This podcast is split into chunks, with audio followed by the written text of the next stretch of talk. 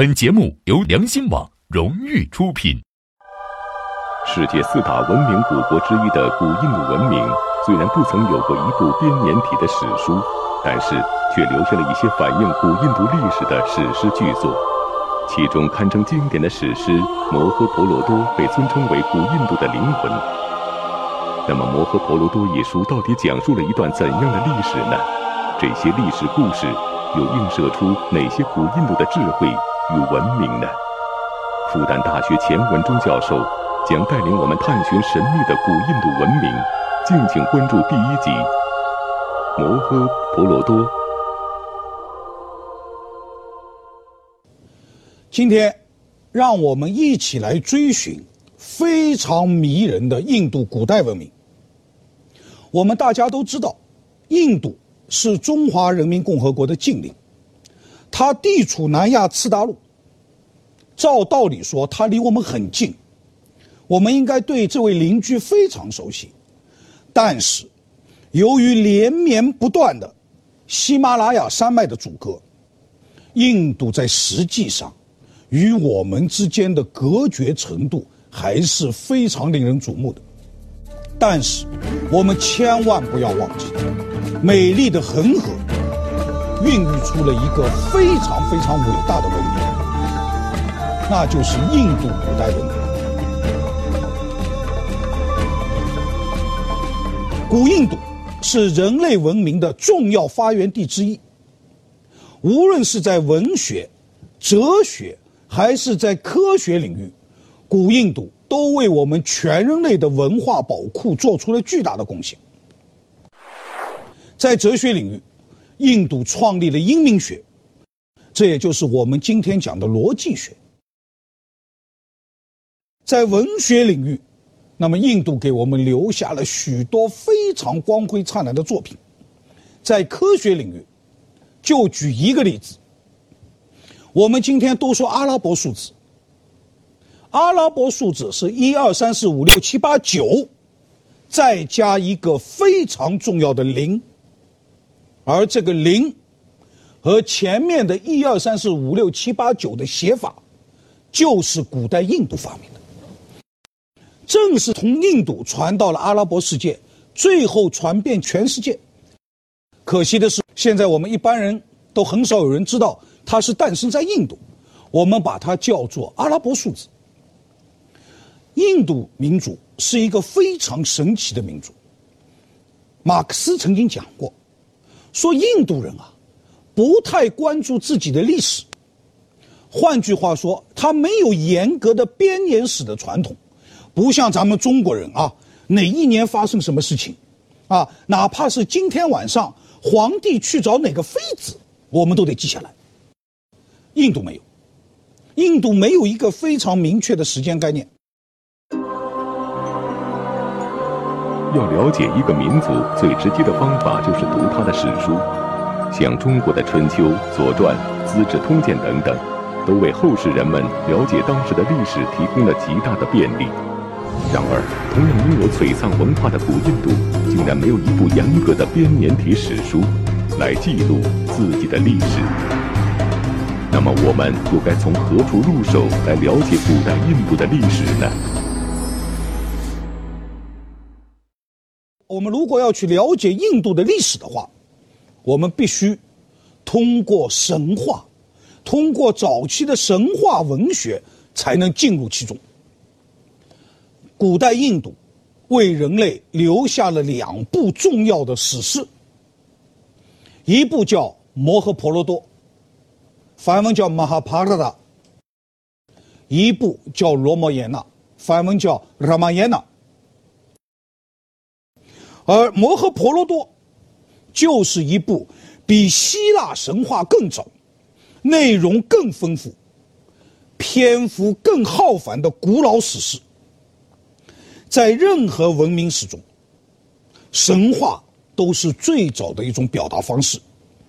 那么，《摩诃婆罗多》讲述了一个什么故事？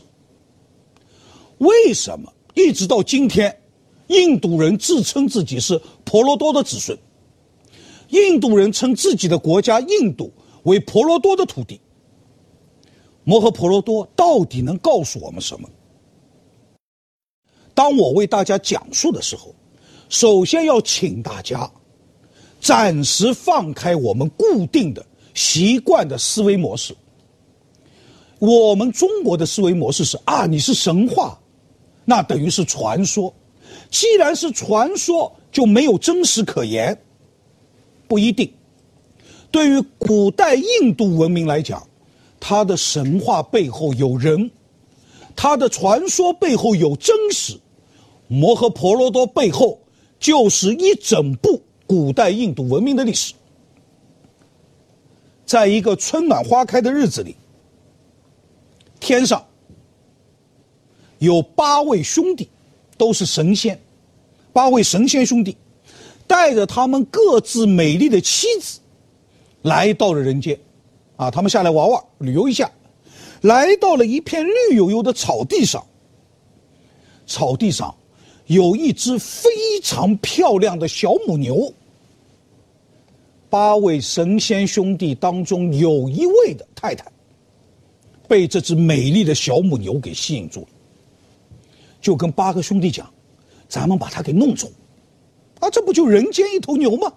咱们把它给弄走，那么漂亮的牛，咱们给带回去。”八兄弟就合伙把这头漂亮的小母牛给偷走了。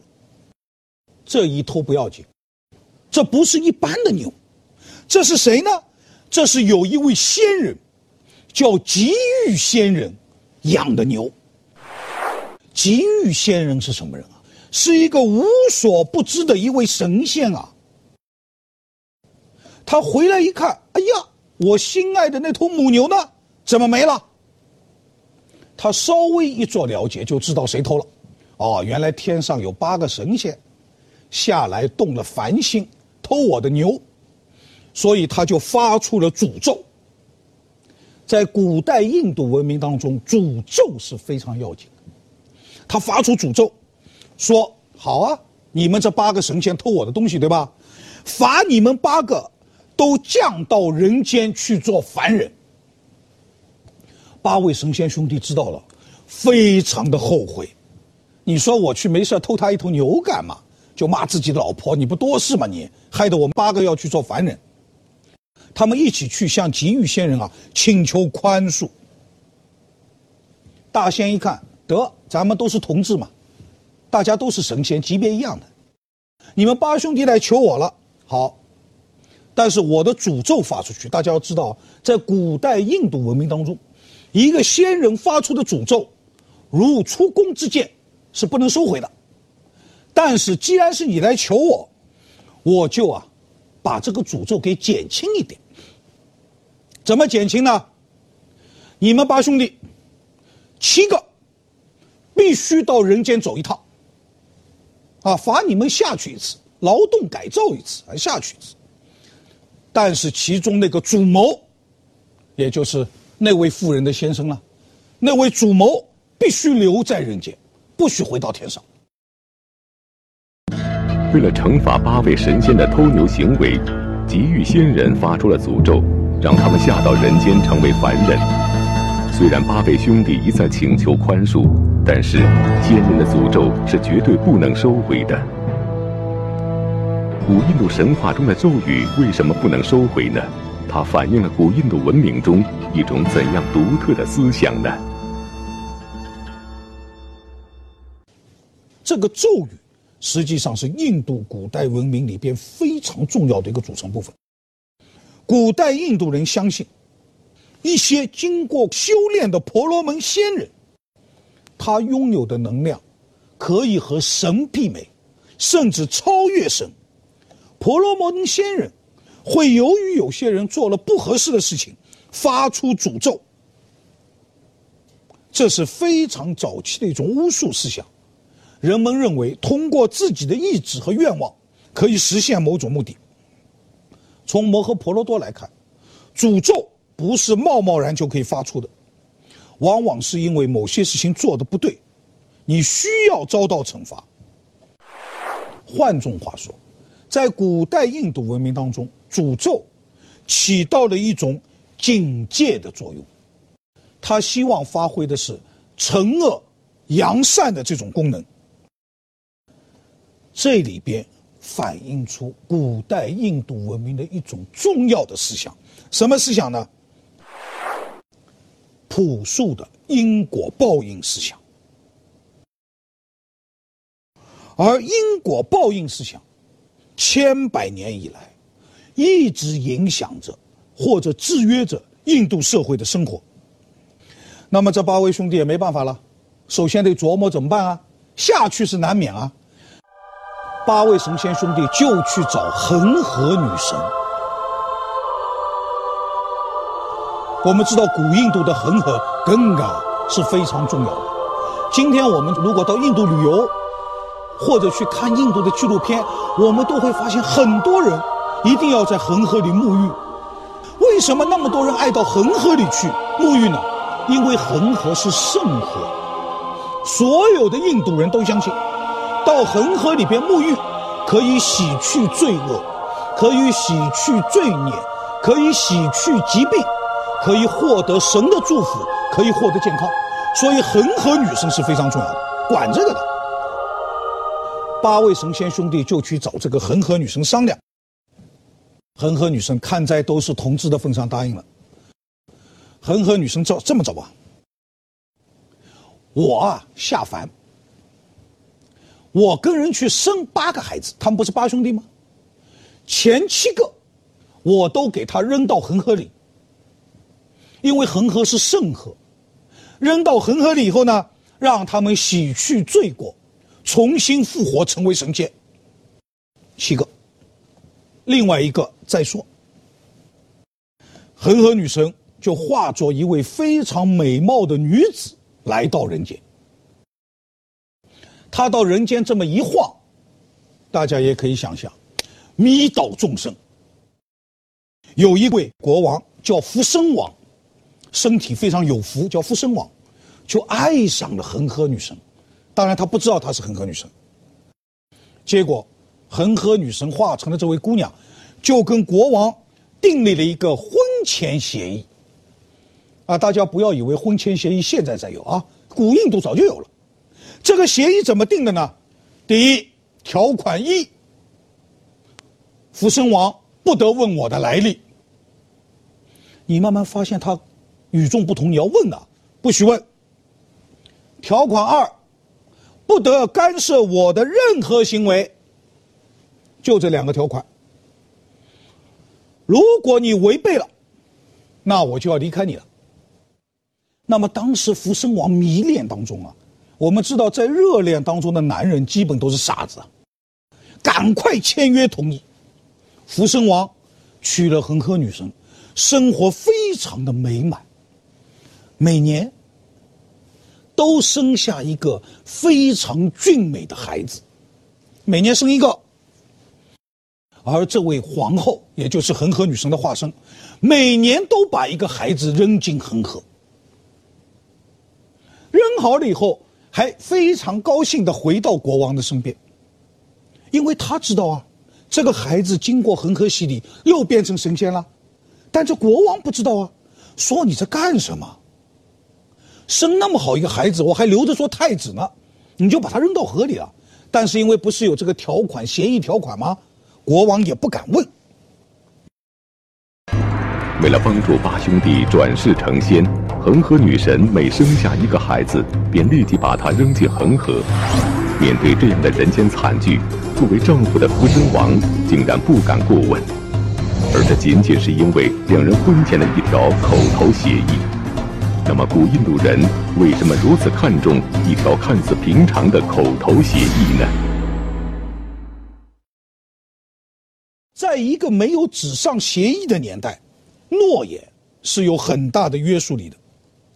印度古代文明的道德观念非常强烈，绝对不允许、绝对不容忍违反诺言，这就是正法，这就是最高的理想。立誓以后一定要兑现，这是一种原始的风气，是一种英雄气魄。古代印度文明当中的印度人相信。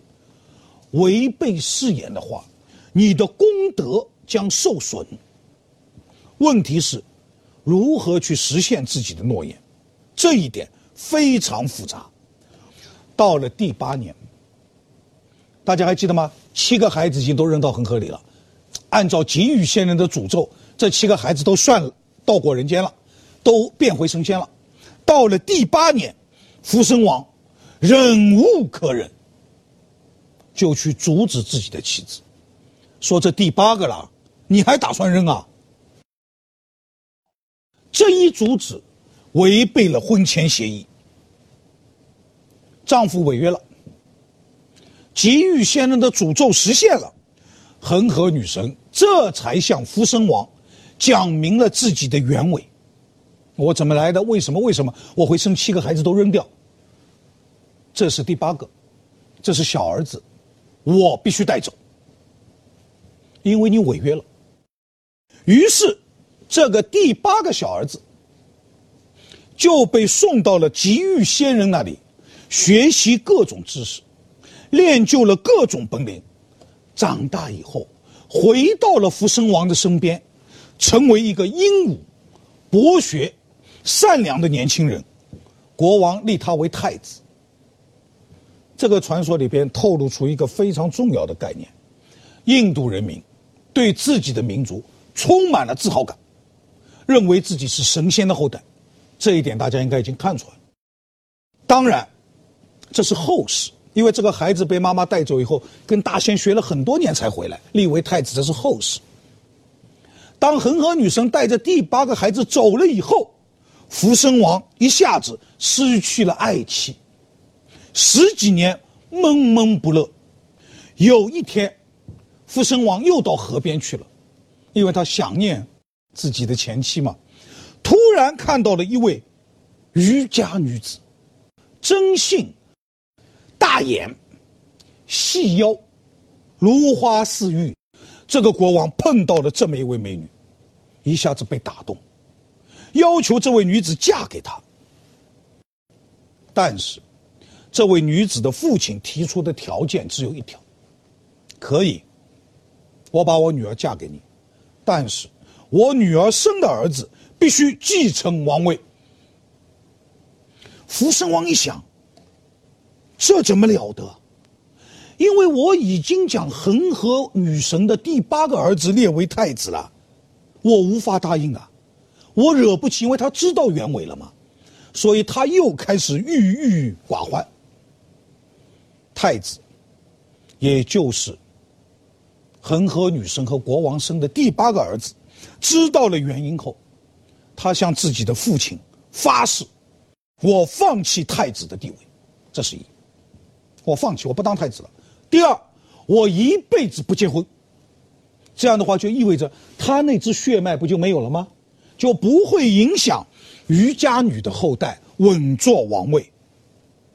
于是，余家女就和福生王结婚。他们生下了两个儿子。一个儿子很早去世了，第二一个儿子叫齐武，非常奇特，有武艺。齐武，齐武有两个儿子，一个叫班度，一个叫石国。石国是个瞎子，但是他有一百个儿子。大儿子叫南迪，南迪就是没有人可以跟他敌对的，叫南迪。班度。只有五个儿子，但是五个儿子个个武功出众，特别厉害。福身王真是有福之人，在走出了与恒河女神的婚姻挫折后，又迎娶了美丽的渔家女真心，两人恩恩爱爱，子孙后代人丁兴旺。然而，数量众多的子孙也为后来王位的争夺埋下了隐患。那么？持国百子和班度五子之间将展开怎样的明争暗斗呢？班度的五个儿子为首叫坚战，那么持国的一百个儿子为首的叫南迪。南迪经常想去谋杀坚战。有一次啊，他造了一所房子，这座房子涂满了塑胶。我们知道塑胶是非常容易着火的一种东西啊。所以他就把坚战五兄弟请到这个房子里住。等他们住进去以后，点燃火炬，把它点燃了。但是坚战五兄弟由于事先有所准备，就从挖好的地道里边啊逃掉了。坚战兄弟们啊逃进了森林，因为发现南迪那边啊要杀害他们，在森林里边，他们碰到了另外一个国家在举行比武招亲。大家也别以为比武招亲只有中国有的。世界各国都有，当自己拥有一个非常好的女儿，又不知道哪个女婿合适的时候，招一帮年轻人来打一架，谁力气大，谁把我女儿娶走。这个时候，兼战五兄弟当中的有一个，一箭射准了什么呢？很远的地方，一条鱼，一条鱼的眼睛被他射中，所以这当场是武艺高强了。于是。他就有资格娶一位非常美丽的黑公主，他就成为了另外一个国家的驸马。而在摩诃婆罗多里边，又留下了一个非常重要的痕迹，什么痕迹呢？五兄弟同时娶了这位妻子，这个是比较远古的一种文化习俗，一妻多夫制，或者叫兄弟婚制。我们知道，大概在几十年以前，咱们中华人民共和国境内有一些兄弟民族还保留着这样的婚制。那么，这个奸战五兄弟就变成了别人家的驸马。黑公主那个国家势力非常强大，国家是非常有力量的，就支持自己的五个女婿回国，问南敌。索要一半的土地，大家都是兄弟嘛，都是叔伯兄弟嘛，你拿一半，我拿一半。南迪一看，这没有办法拒绝啊，人家的要求很合理啊。这个时候，南迪又想起了一个坏主意，说行，没事，咱们再来玩场游戏，好吗？印度古代啊，特别喜欢一种游戏，什么游戏呢？掷骰子。这是印度，你看印度古代人非常喜欢掷骰子，说咱们啊来掷一把骰子，以什么为赌注呢？赌注是这样的，输了一方必须流放十二年，自我流放十二年，而第十二年你还不能被认出来。如果满了十二年你再被我认出来，你再流放十二年。奸战兄弟大概是比较温和的。答应了南迪这个无理的要求，一把骰子下去啊，奸战兄弟输了。输了以后履行诺言，自我流浪十二年，到森林里边去过流浪的生活。到了第十三年，奸战五兄弟乔装打扮，到另外一个国王的，古代印度有很多小王国，到另外一个国王的宫里去干活，同时派出使者。要求南迪归还自己那一半国土。那十二年我流放到了，我也没被你认出来啊。按照契约，你应该还我。啊。南迪拒绝了奸战五兄弟的要求，双方终于爆发了一场大战。南迪为了夺取王位，一再使用阴谋诡计，甚至不惜违反诺言。奸战五兄弟忍无可忍，于是，一场大战在所难免。那么这场战争是如何进展的呢？结局又如何呢？南迪拒绝了奸战五兄弟的要求，双方终于爆发了一场大战。南迪一方、奸战一方邀请了许多国家作为各自的支持者，在当时印度半岛上、南亚次大陆几乎所有的国家和部落都参与了这场战争。这场战争就是非常重要的居卢大战。摩诃婆罗多讲，这场大战进行了十八天，死伤无数，南敌的九十九个兄弟都被杀，没有打过坚战军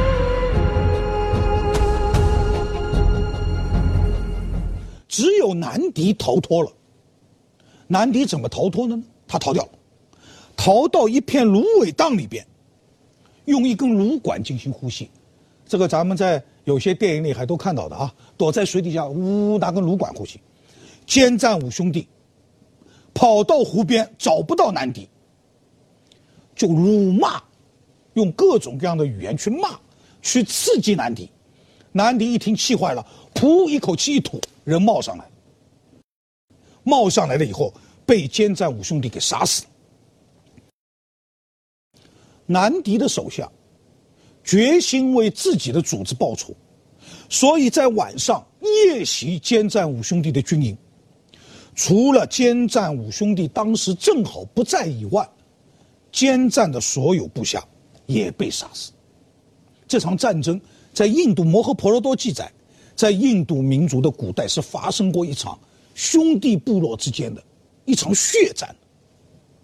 最终，奸战做了国王。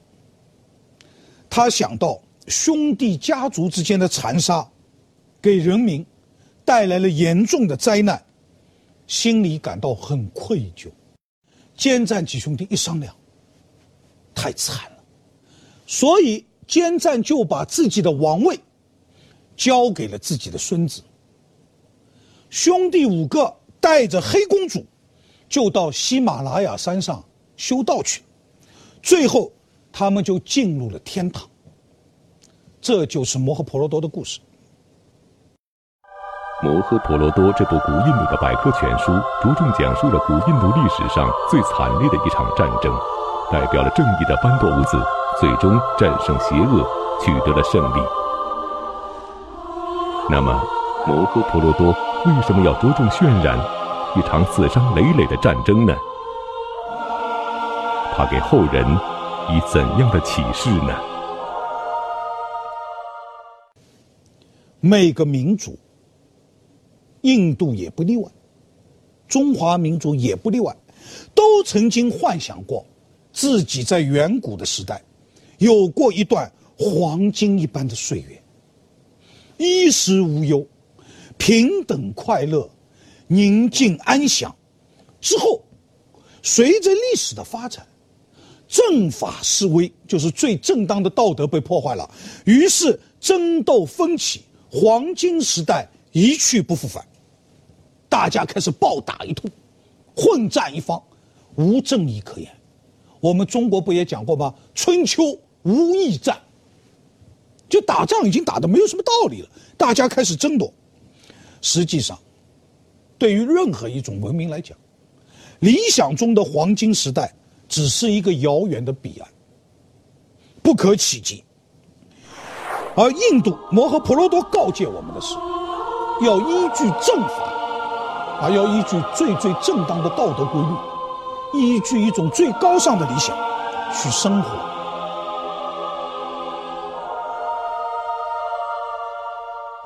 在摩诃婆罗多里边的黑天，Krishna，今天在印度依然有非常高的地位。Krishna 大黑天啊，它代表着一种实际生活当中应有的一种正法。所谓法，在古代印度文明当中。就是社会生活中的正义，就是大家必须共同遵守的道德。正法可以解释为天职，每一个人都有一个天职的。按照印度古代文明来讲，一个人在社会当中，作为儿子的天职或者叫正法，就是孝敬父母；作为一个士兵的天职或者正法，就是作战。每个人也许会拥有多种身份。那么你就要实行多种正法，正法是约束每个社会成员的，这是摩诃婆罗多要传达给我们的第一个印度古代文明的核心理念。第二个方面，战争。婆罗多族的大战，就像摩诃婆罗多讲的，进行了整整十八天，两族的将士在战争当中伤亡殆尽，整个史诗。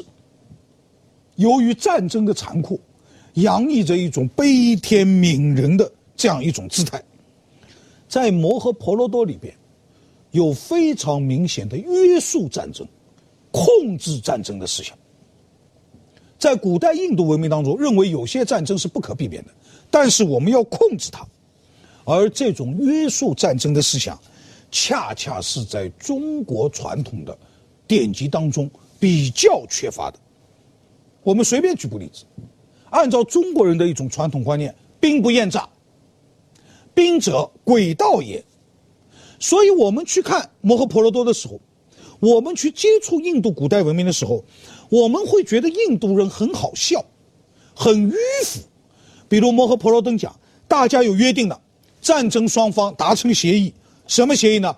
晚上休息，不打仗，大家白天都累了，晚上好好睡一觉，你也别偷袭我，我也别偷袭你，大家都恪守诺言的，不像中国，白天我跟你打打了个半死，我留下三分之一军队，晚上来偷营，哎，一下我赢了，我们认为很高兴，在印度不行，而且在摩诃婆罗多当中，严格的规定，骑兵对骑兵。步兵对步兵，车兵对车兵，它是有规则的。骑兵不能打步兵，这是不行的啊！因为你占了优势，你骑着马，所以它有非常严格的规定。当不能制止战争的时候，我们就要用智慧来尽量约束战争的破坏力。这是摩诃婆罗多一个非常重要的智慧。这也是印度文明的一个特点。这一部伟大的摩诃婆罗多，它就像一组巨大的建筑群，殿堂相接，院落相叠，回廊围绕，路径互通。这不仅意味着摩诃婆罗多故事套故事，对话套对话，而且更意味着这是一部古代印度文明历史的。百科全书。假如说，通过摩诃婆罗多，我们可以去了解、去接触、去感悟没有文字记录的印度古代文明的历史的话，那么，我们还可以通过什么作品，通过什么样的历史留给我们的宝贵财富，去了解？同样没有明确文字记载的印度古代的文化呢？有办法，依然是一部史诗，就是和摩诃婆罗多齐名的《罗摩衍那》（Ramayana）。它是我们了解印度古代文化的一个最重要的途径。罗摩衍那告诉我们什么？罗摩衍那又是一部什么样的史诗呢？良心网凭良心，凭良心上良心网。